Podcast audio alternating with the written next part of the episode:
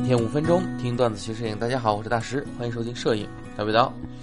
呃，咱们大背刀复播了啊，怎么样，朋友们想我了吗？因为工作重心的变动啊，我们的摄影刀不刀之前呢一直是停播的，在我们的努力之下呢，摄影刀不刀终于算是复播了。不过可能还是无法做到每天一更的这种之前的频率，不过我们会努力的，慢慢加大频率。这次复播呢，不只是我，还加入一位新的讲师老猫啊，大家在这周呢也能听到他的节目啊。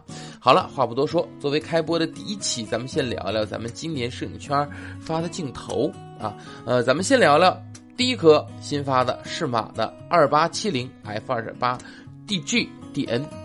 那么这枚镜头呢是微单专用的镜头啊，目前呢出了两个卡口，分别是索尼的 E 卡口和徕卡的 L 卡口。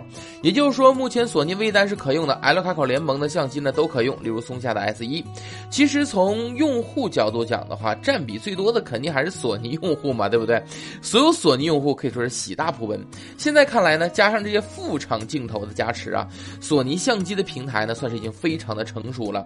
我自己甚至都想出家为尼了啊，不过后来想想。呢，你说我这一堆红圈镜头出了多可惜，对吧？啊，买个二五加上转接环镜头，是不是一样很合用啊？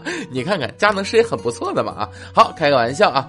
那么这次的这枚镜头呢，就是我们的这枚适马二八七零 f 二点八。DGDN 啊，以下我简称二八七零 f 二点八啊，让我想起了之前卖断货的腾龙的二八七五 f 二点八，都是索尼一卡口作为主力售卖，都是微单镜头，焦段呢也都类似。那么这次适马的二八七零 f 二点八。究竟如何呢？我给大家简单评测一下啊。首先，先说体积，体积肯定是小了，真的小了很多。其实二八七零也好啊，二八七五也好，都是单反镜头二四七零的一种微单形式。而适马这次的二八七零呢，是自己单反镜头二四七零 Art 的一个微单版本，在焦段上呢，它会短了四毫米。不过不要小看这四毫米啊，体积真的是小了很多，而且整个镜头也变得非常轻，握持使用感非常好。体积小，与索尼 A7 系列相机装在一起呢，比例是非常合适的。呃，不管是体积上、重量上来说呢，都堪堪称是完美了啊。品质上的话，全焦段中心画质都非常优异，七十焦段甚至要好于二八焦段。不过边缘画质的话，大光圈的边缘画质就显得要软一些啊。收缩一档光圈之后呢？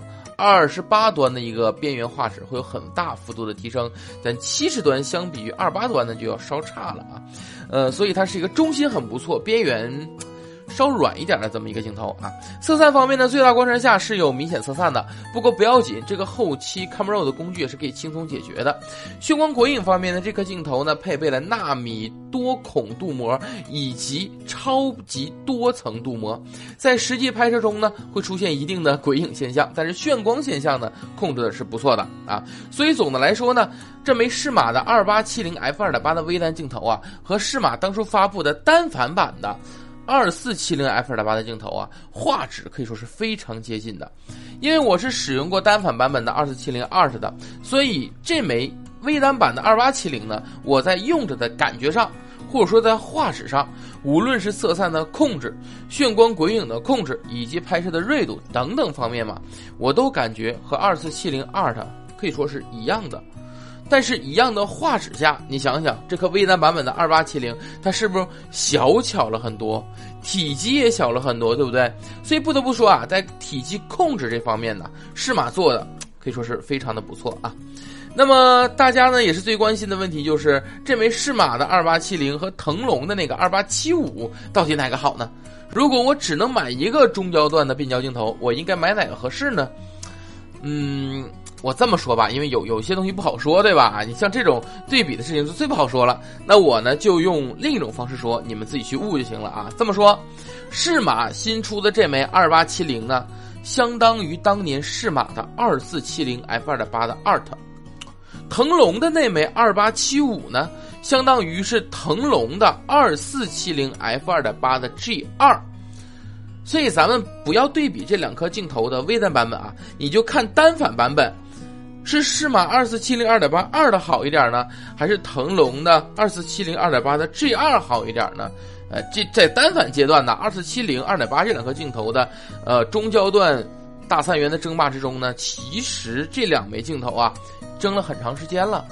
呃，有很多人去购买，也有很多的这个评测信息，甚至一些网上的对比信息，所以呢，我想大家都有自己的喜好嘛，对不对？这两个到底哪个更好呢？我想很多大家都能查到啊，我就不多说了，大家能明白这一点就知道会选哪个可以更好一些了。